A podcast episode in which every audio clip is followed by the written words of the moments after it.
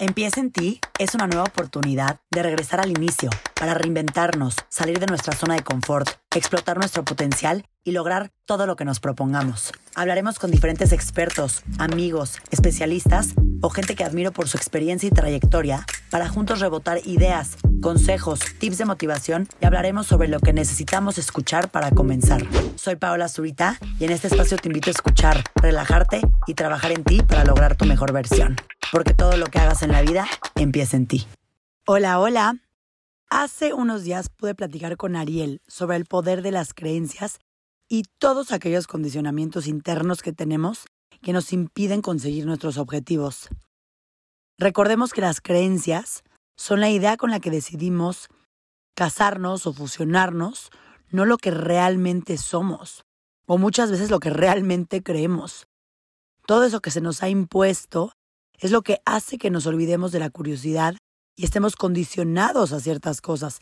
Para entender un poco más sobre tus creencias y que puedas echarte un clavado interno sobre todo este tema, decidí hacer este ejercicio con el que podrás mejorar tus hábitos emocionales. Comencemos.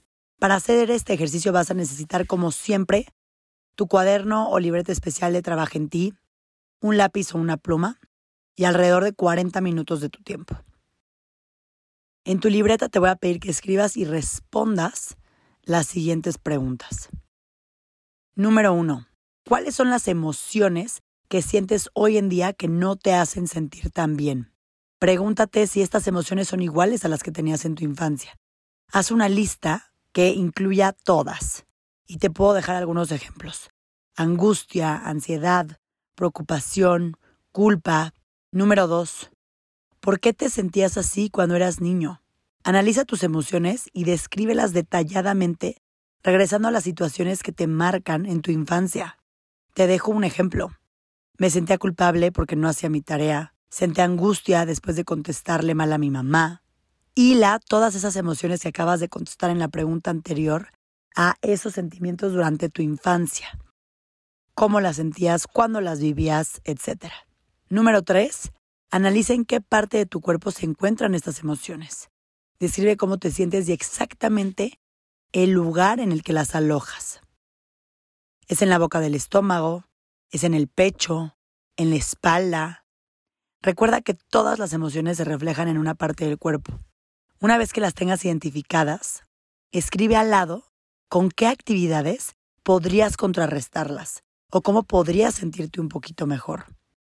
Estas pueden ser desde hacer ejercicio hasta meditar, comer bien. Cada quien va a saber la respuesta y empieza el cambio desde la parte emocional. Número 4.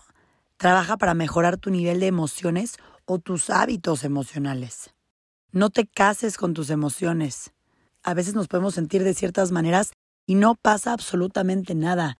Yo siempre les digo, las emociones no son positivas ni negativas, simplemente son. Nada más date cuenta cuáles hacen sentir bien y cuáles no.